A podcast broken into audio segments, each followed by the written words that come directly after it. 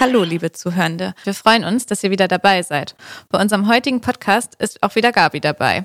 Hallo Gabi. Hallo Finja. Wir möchten heute über den Umgang mit Komplexität sprechen. Gabi, du bist ja unsere Expertin für das Thema und hast ja auch schon voll viele Trainings dazu gegeben. Brauchst du gar nicht so gucken und Vorträge gehalten.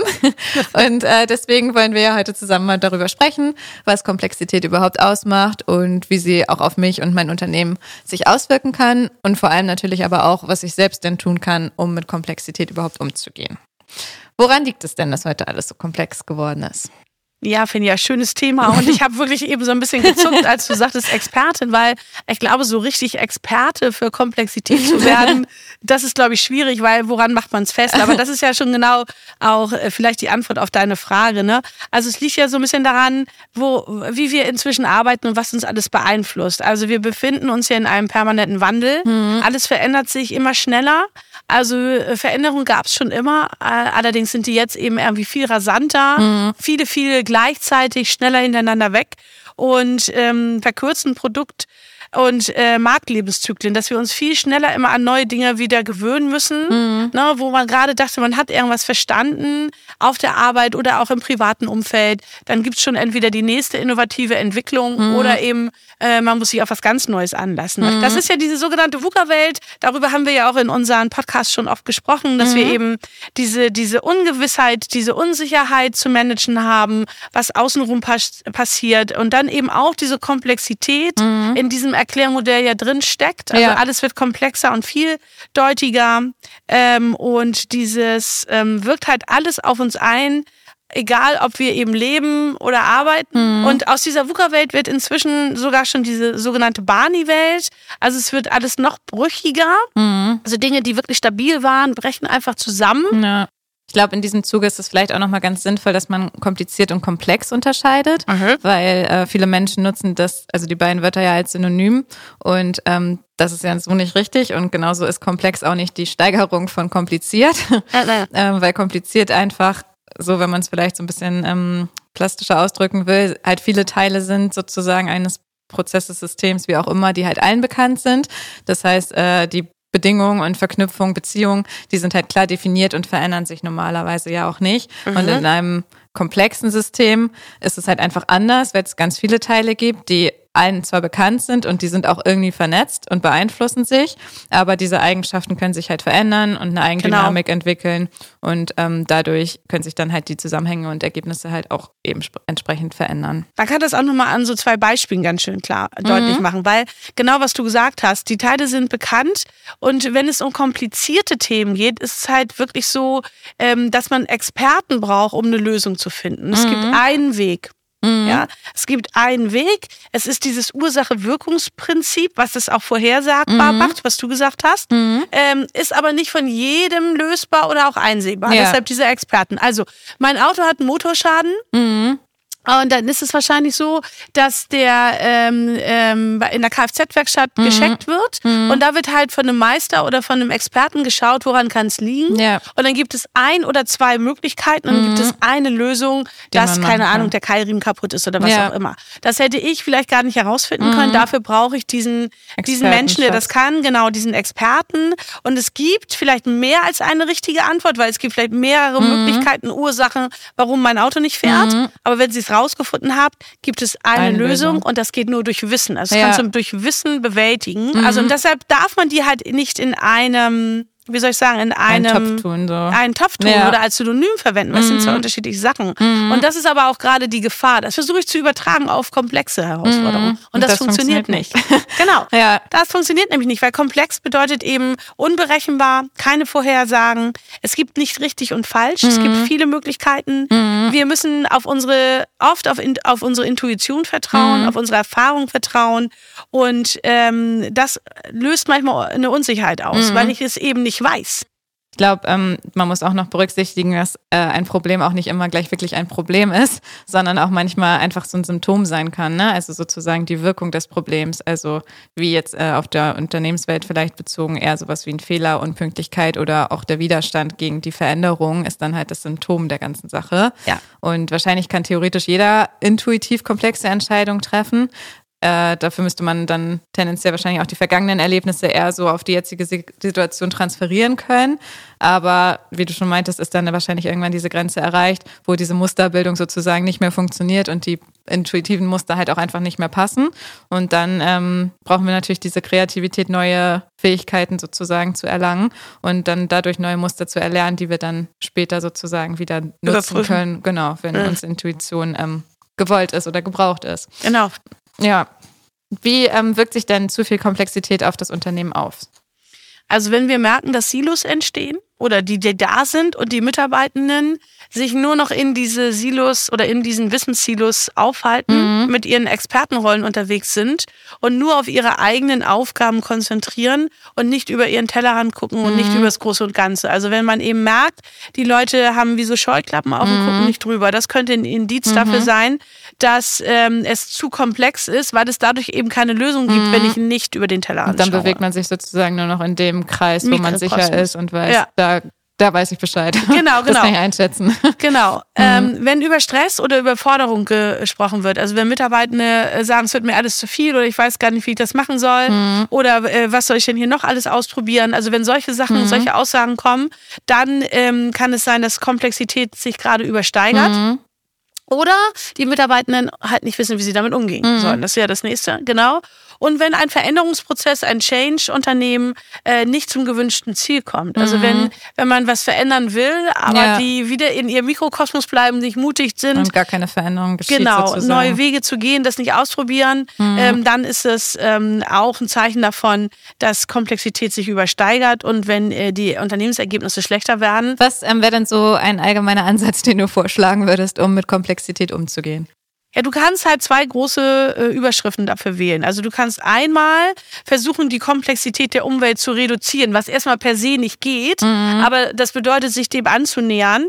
Und äh, zum Beispiel, wir hatten eben das gesagt, dass man nicht auf die ähm, veränderten Kundenwünsche eingeht, mhm. dass man das eben erfragt, dass man ähm, aber auch die Kundenwünsche, die dann alle kommen, die sehr vielfältig sind, äh, auf die ähm, relevantesten reduziert mhm. und nur bestimmte Varianten nimmt. Mhm. Ein Beispiel aus dem Privat Raten ist zum Beispiel, wenn man als Familie vorhat, äh, vielleicht mal eine Reise zu machen, das erste Mal in Übersee mhm. und man will irgendwie drei Wochen durch die USA reisen ja. und da ist ja viel zu bedenken und viel zu berücksichtigen. Mhm. Das wäre zum Beispiel eine komplexe Situation. Mhm. Jetzt könnte ich die Komplexität dieser Umwelt reduzieren, indem ich einfach sage, nee, das ist mir eigentlich tatsächlich zu komplex. Mhm. Ich fahre wieder nach Mallorca, da wo ich mich auskenne. ja. Und somit mache ich zwar trotzdem Urlaub, aber ich reduziere Genau, mhm. die, die Möglichkeiten, die es da gibt, mhm. ähm, die auch so viel Ungewissheit wieder mit sich bringen. Mhm.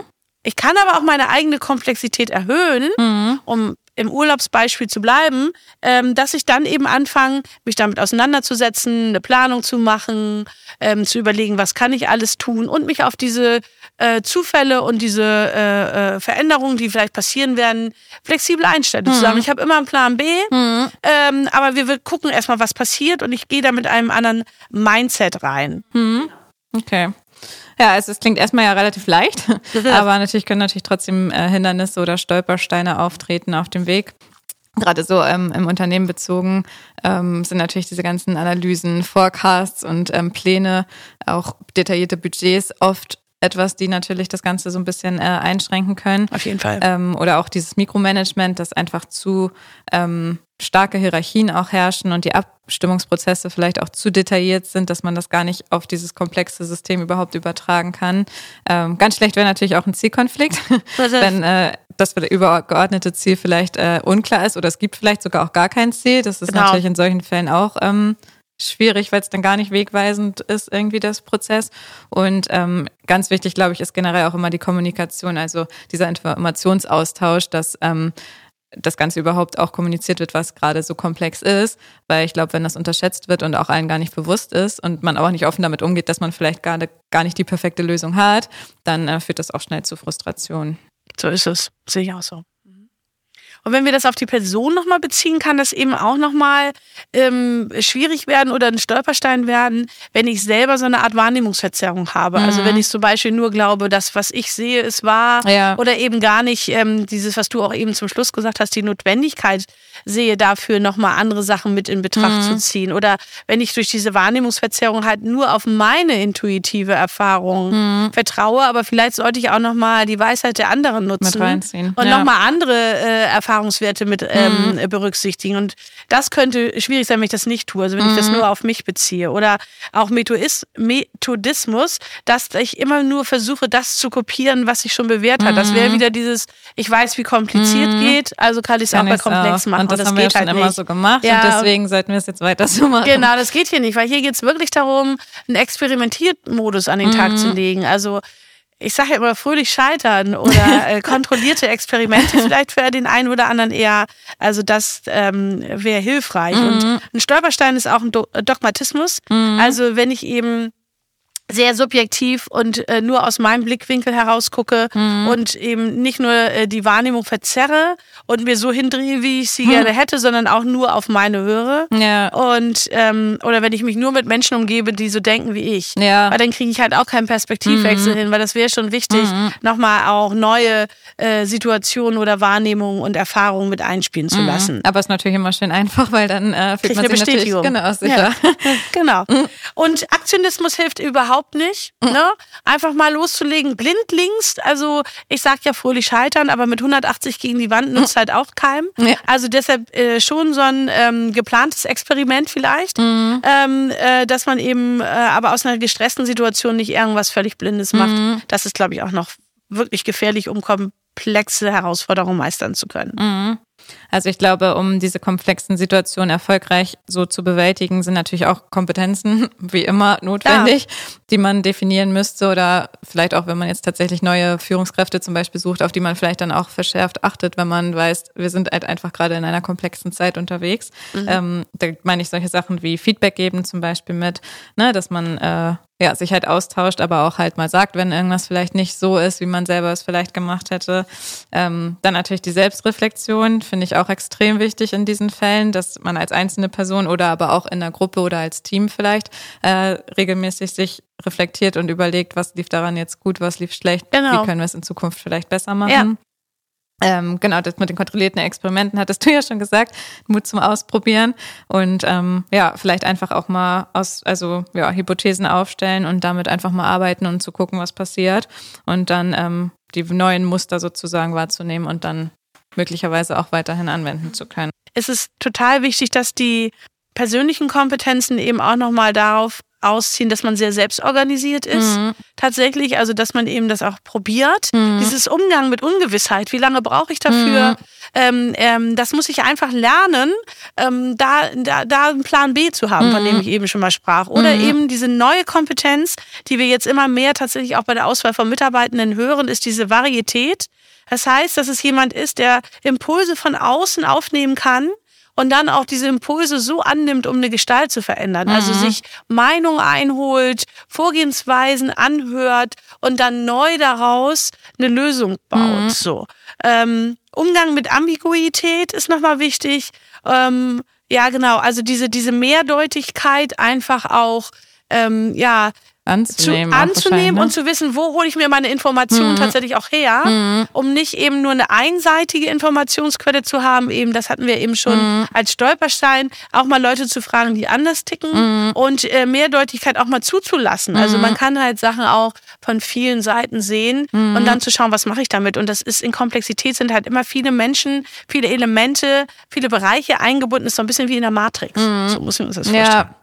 Aber ich glaube, das kann auch schon wirklich herausfordernd sein, auch gerade für Führungskräfte, die dann auch ähm, vielleicht noch mal mehr Entscheidungen so treffen müssen oder weitreichendere Entscheidungen. Ähm, da lieben ja auch viele eigentlich eher so die Überschaubarkeit und die Ordnung und so die ähm, ja, strukturierten Vorgehens- und Bearbeitungsweisen. Genau. Aber wahrscheinlich muss man dann auch akzeptieren, dass man sich so von der Gewissheit und Planbarkeit so ein bisschen verabschieden muss. Auf jeden einfach, Fall. Ne? Ähm, was sollte ich denn als Führungskraft beachten, damit so der Umgang mit VUCA und auch damit natürlich mit der Komplexität gelingt, mir und meinen Mitarbeitenden? Also das ist schon dieses auch tatsächlich ähm, für diesen Bereich, ich habe ja nicht nur komplexe Herausforderungen, mhm. ich habe ja auch komplizierte Sachen. Also ja. deshalb auch da brauchen wir beides. Ne? Mhm. Und ähm, das gut unterscheiden zu können, das ist, glaube ich, erstmal die Grundvoraussetzung. Mhm. Also das wirklich zu analysieren mhm. und da dann eben an sich selbst arbeiten wollen, zu merken, wenn ich das mit den komplizierten Sachen ganz gut hinkriege, mhm. wie kann ich das jetzt transferieren oder was brauche ich Neues dafür, um, um diese komplexen Herausforderungen zu meistern. Das heißt, mhm. meine Kompetenzen zu stärken und meine Schwächen bewusst zu haben, um Konterstärken herauszubilden, mhm. um zu gucken, was kann ich dazu entwickeln.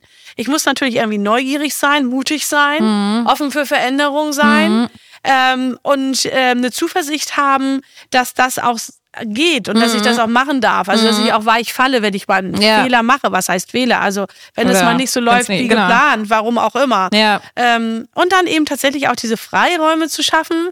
Das heißt, für mich selber und für meine Mitarbeitenden, wenn ich dann als Führungskraft mhm. unterwegs bin, ähm, ähm, diesen, diesen Raum, dass sie diese Experimente dann auch wirklich tätigen mhm. dürfen. Und dann bin ich bei Leistung ohne Einmischung. Ja, und ja. da geht dann auch mit einher natürlich diese Fehlersouveränität, ne, dass Fehler zugelassen werden und auch halt als Lernchance gesehen werden, dass man Sachen ausprobiert. Manches geht vielleicht schief, aber daraus kann man wahrscheinlich auch wieder Dinge für die Zukunft ziehen.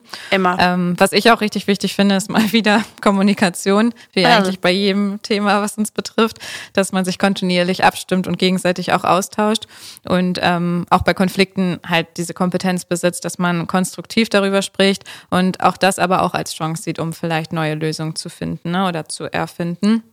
Ähm, und natürlich auch ein bisschen einfach entspannt bleiben. Schadet, glaube ich, tatsächlich auch nie, dass man einfach aufs Ziel hinarbeitet, aber halt nicht zu extrem äh, da drin ist. Wir nennen das ja auch hier manchmal fokussierte Gelassenheit sozusagen. Mhm. Und ähm, genau, generell glaube ich, ist es auch sehr hilfreich, wenn es eh schon sehr komplex ist, dass dann nicht auch noch 20 Entscheidungsebenen dazukommen, sondern vielleicht nur drei, um das Ganze ein bisschen einzudämmen, oder? Genau, also da, wo es geht, ist ähm, einfach zu halten mhm. tatsächlich. Ne? Ja. Und wir sprechen die ganze Zeit von kompliziert und komplex. Es gibt ja tatsächlich auch Sachen, die einfach sind. Mhm. Und manchmal ist man ja schon dazu geneigt, auch einfache Sachen einfach nochmal kompliziert oder ja. komplex zu machen. Ja. Nee, einfach mal lassen. äh, um genau diese Entscheidungsebene nicht noch wieder aufzubauschen. Mhm. Genau. Ja. Ja, letztendlich können wir noch, ähm, das kennen ja auch viele, ähm, natürlich an Zielen arbeiten. Du sagtest ja am Anfang schon mal, dass Ziele auch das A und O sind. Und da könnt ihr entweder mit dem bewährten Smart-Konzept mhm. einfach vorgehen. Das kennt, glaube ich, fast jeder mittlerweile. Ja, obwohl Smart wahrscheinlich eher für komplizierte Themen als für komplexe mhm. passt tatsächlich. Mhm. Und beim ähm, komplexen Vorgehen müssen wir trotzdem uns auch Ziele setzen, auch wenn die vielleicht über Bord geworfen mhm. werden. Und deshalb passt da idealerweise am besten das Bild des polynesischen Segelns. Mhm. Also Ziele zu setzen und trotzdem flexibel zu bleiben. Mhm. Den Kurs zu haben, wo wir hinwollen, aber immer wieder den Kurs anzupassen, Passen. Je nachdem, wie der Wind dann auch steht. Ja, Super, vielen Dank, Gabi, für deinen Input und deine Zeit. Wie gesagt, wir bei Frieda Barth, wir haben das Thema ja auch schon in unseren Trainings aufgegriffen und ähm, genau, Gabi hat schon verschiedenste Formate dafür gewählt, seien es Impulsvorträge von zum Beispiel zwei Stunden oder ganze Workshops in Präsenz oder auch online. Und da könnt ihr euch natürlich immer gerne bei uns melden, wenn ihr dazu mehr erfahren wollt. Und wie immer freuen wir uns, ähm, wenn ihr uns auf Social Media und den gängigen Podcast-Plattformen folgt und ähm, ja, freuen uns aufs nächste Mal. Tschüss. Tschüss.